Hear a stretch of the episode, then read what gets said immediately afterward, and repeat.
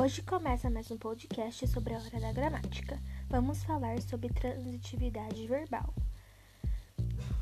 É, transitividade verbal tem um verbo direto e indireto. Por exemplo, Felon comeu biscoito. Felon, objeto, comeu, verbo, biscoito, complemento. E também vamos falar sobre os termos essenciais da oração sujeito e predicado. Sujeito é o que se fala, predicado é de quem se fala.